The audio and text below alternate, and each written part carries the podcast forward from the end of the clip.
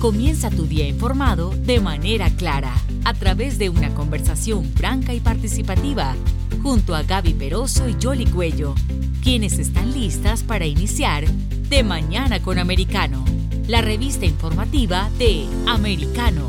Comenzamos.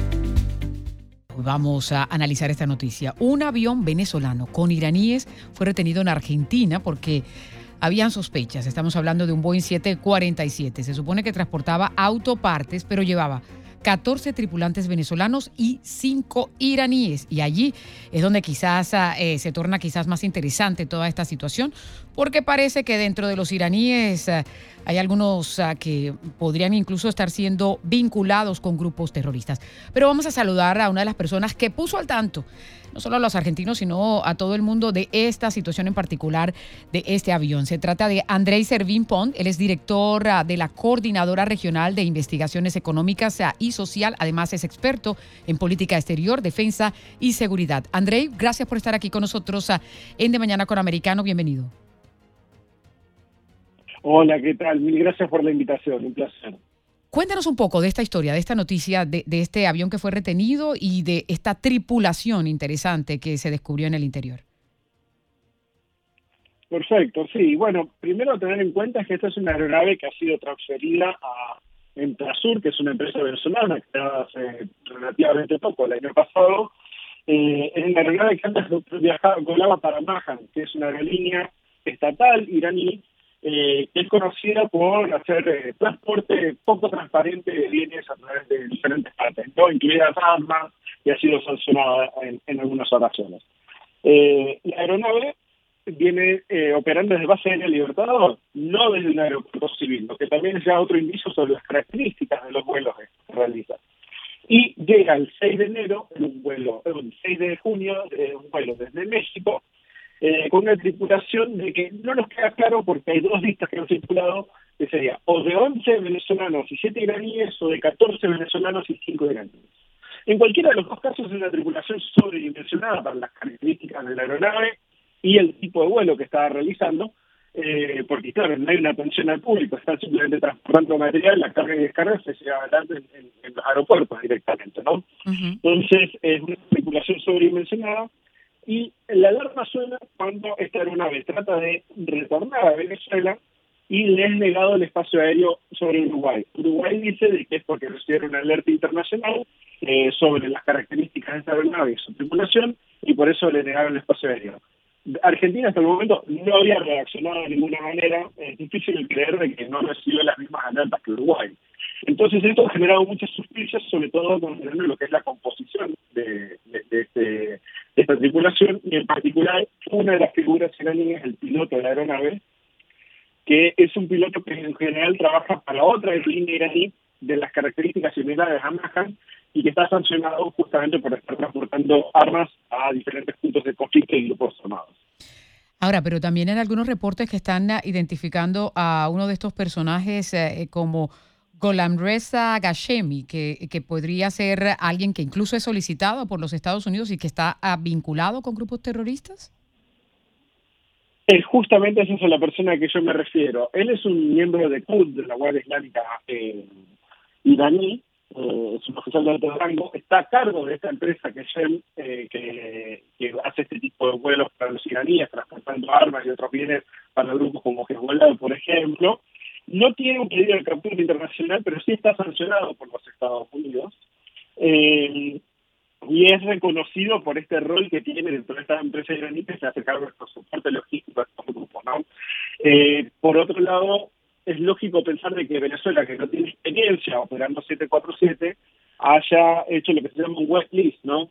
Se alquila no solo la aeronave, sino también la tripulación, y eso explica por qué los iraníes no solo le han vendido esta aeronave, sino porque también este iraní está cargo de pilotearlo y por qué el copiloto también es iraní. Claro, ahora, una vez que Uruguay decide negarle el espacio, entonces el avión ya, eh, eh, eh, termina en Ezeiza. Síguenos la historia de, de, de, por qué termina allí en el aeropuerto. Bueno, le niegan la posibilidad de, entrar al espacio aéreo uruguayo, la aeronave retorna a Ezeiza, Eh, después, para volver a volver nuevamente, se encuentra con un inconveniente que ninguna de las sentencias locales los quiere reabastecer de combustible ante miedo del efecto que podría tener esto por las sanciones que pesan sobre la aeronave y sobre el piloto. Entonces, eh, eso implica que la aeronave queda técnicamente varada por la imposibilidad de reabastecerse de combustible. Hasta el momento, eh, no hay ninguna limitación sobre los tripulantes, eh, por lo cual estos en cualquier momento podrían retirarse del país. Es más, me parece sorpresivo que no hayan tratado de, retirarlos de antemano, aunque hay una disputa fuerte dentro del Poder Judicial, eh, incluidos varios presentes que están impulsando, tratando de impulsar por lo menos la detención de, del personal iraní que está eh, que estaba en este, en este aeronave. Ahora, se había mencionado que a los iraníes le tenían retenidos los pasaportes, ¿eso es cierto? Sí, en algún momento tuvieran retenidos los pasaportes, en este momento parece, o sea que hay poca transparencia sobre cómo se están dando estas de judicial, eh, por ahora, por este momento, no tendrían limitaciones para salir del país en un vuelo comercial. Lo que no pueden hacer es usar la misma aeronave, que no pueden salir del país con la aeronave del preso. Ahora, ¿cómo crees que se va a resolver esta situación allí en Argentina? A ver, eh, tiendo a pensar de que lo más probable es que eh, los, tiempos judiciales sean más lentos de, lo que deberían ser y, este personal termine saliendo del país para evitar justamente algún tipo de, proceso judicial en su contra si llegase a verse que efectivamente hubo algún tipo de ilícito vinculado con la aeronave, ¿no? Eh, pero bueno, también hay que ver cómo cómo termina aplicando Estados Unidos presión. Obviamente para Estados Unidos es importante poder investigar este sujeto, incluso la posibilidad de tenerlo sería de interés para los Estados Unidos. Entonces calculo que Estados Unidos debe estar presionando en este momento el gobierno argentino para tomar por lo menos una postura un poco más dura en torno a este incidente y por lo menos que se lleve adelante una investigación acorde con las características de, de, lo que está ocurriendo, ¿no? Tengamos en cuenta que a partir de este incidente también ha, salido a la luz otro incidente vinculado con esta aeronave, eh, que es el de Paraguay, donde esta aeronave viajó, estuvo dos días en Ciudad del Este, cargó cigarrillos y los transportó a Aruba, en lo que se considera una maniobra para eh, contrabandear cigarrillos, pero a la vez es raro, ¿no? O sea, una carga de 750 mil dólares a bordo de una aeronave de estas características, con ese costo operativo, con esa tripulación sobredimensionada, eh, parece un poco exigente en términos comerciales, entonces está generando mucha duda ese vuelo en particular, no nos debería sorprender si empiezan a aparecer otros incidentes similares en la región. Claro, ahora Andrei, eh, ¿se pudo verificar que en efecto estaban transportando lo que decían que eran partes, o porque eh, eh, como tú también habías ah, e, expresado, eh, en, ahí la suspicacia de que ellos se dedican, en particular estos personajes iraníes, a, transportar armas y, otro tipo de, insumos, ¿no? Sí, efectivamente. A ver, según la Policía de Seguridad Aeroportuaria, la, la carga fue verificada en su totalidad y liberada. No había, aparentemente no había ninguna irregularidad con la carga. La irregularidad con la carga que hemos encontrado es que después Volkswagen Argentina salió a deslindarse de esa carga, es decir, que ellos no estaban vinculados con esa carga, que la versión original era que esta era la filial de Volkswagen en México, montando autopartes para la filial en Argentina. Eh, Así que eh, eso también ha generado un poquito de controversia, porque entonces ¿en qué quedamos? Supuestamente esto venía de, de, un, de, un, una encomienda de una filial a la otra, pero Volkswagen Argentina se deslinda, pero la seguridad aeroportuaria asegura de que no hubo ninguna irregularidad con la carga que estaba siendo transportada. Lo que nos lleva de vuelta a la, a la otra posibilidad, ¿no? Y tiene que ver con esta discrepancia en las listas de la tripulación la primera lista con 11 venezolanos y 7 iraníes, la segunda lista con 14 venezolanos y 5 iraníes, ahí ya empezamos con una fuerte discrepancia. Eh, y entre esas dos listas, de, todos los iraníes que hay, solo dos están compartidas en, las dos listas. Entonces, puede ser de que en verdad lo importante de este, de este vuelo no era ni las autopartes, ni quiénes las podían estar en términos, en términos de carga, sino que más bien era quiénes estaba transportando yo creo que es una, una pregunta que tenemos que hacer. No tenemos ningún inicio más allá de las listas para especular sobre eso, pero eh, esa discrepancia no es pero es interesante poder eh, aclararlo, ¿no? En materia investigativa y teniendo en cuenta ese planteamiento, ¿quién se encargaría de hacer esa investigación en Argentina si es que se lleva a cabo? Bueno, por ahora tendríamos que ver de que eh, algún fiscal eh, se haga cargo, eh, actúe en base a, lo que está ocurriendo. Hay como una disputa entre, varios elementos del Poder Judicial. Eh, por el momento, todo lo que ha sido el control de la aeronave y su carga ha quedado en manos de la Policía de Seguridad Aeroportuaria, lo que significa que la Policía Federal Argentina, que es la que se encarga de cuestiones vinculadas con terrorismo, así como alertas internacionales por el lado de Interpol, ha quedado desplazada probablemente eso no contribuya a la transparencia en este proceso, lo ideal hubiese sido que hubiese por lo menos más de una fuerza eh, involucrada, eh, sobre todo por algunos cuestionamientos que a veces existen sobre, sobre la policía de seguridad aeroportuaria. Claro, y no podemos ignorar tampoco el contexto político que tiene Argentina en este momento. ¿Qué impacto puede tener para el presidente eh, Fernández todo esto, toda esta situación?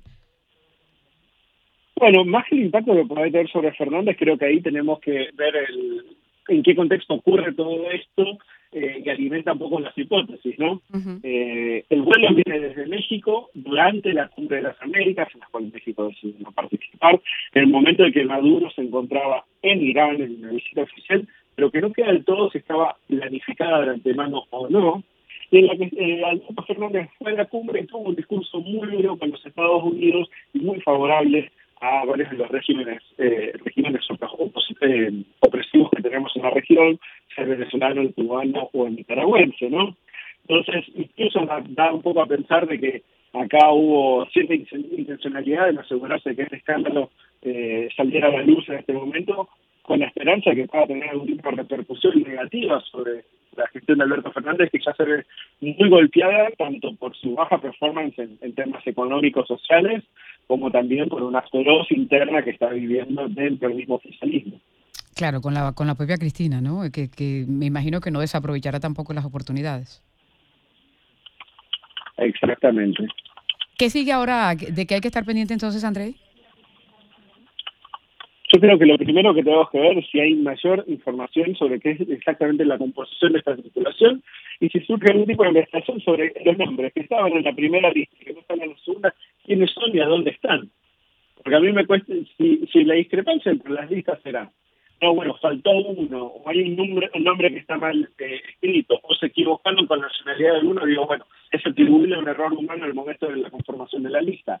Ahora, cuando las discrepancias son tan grandes, uno tiene que pensar, bueno, ¿dónde están esas otras personas que entraron en la lista inicial y que no estaban en la segunda lista?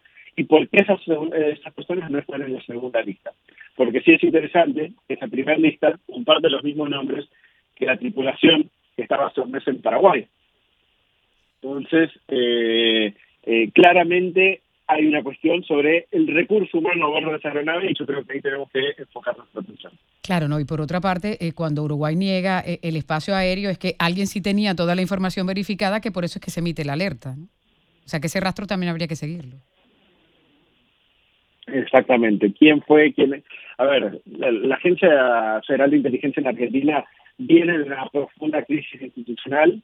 Eh, es básicamente una institución lucrativa para sus propósitos reales, que es la, inteligencia estratégica de la nación. Eh, entonces, es, es, fácil creer de que eh, en, en ese caso hubo tanto complicidad como incompetencia por parte de los servicios de inteligencia en detectar esta aeronave.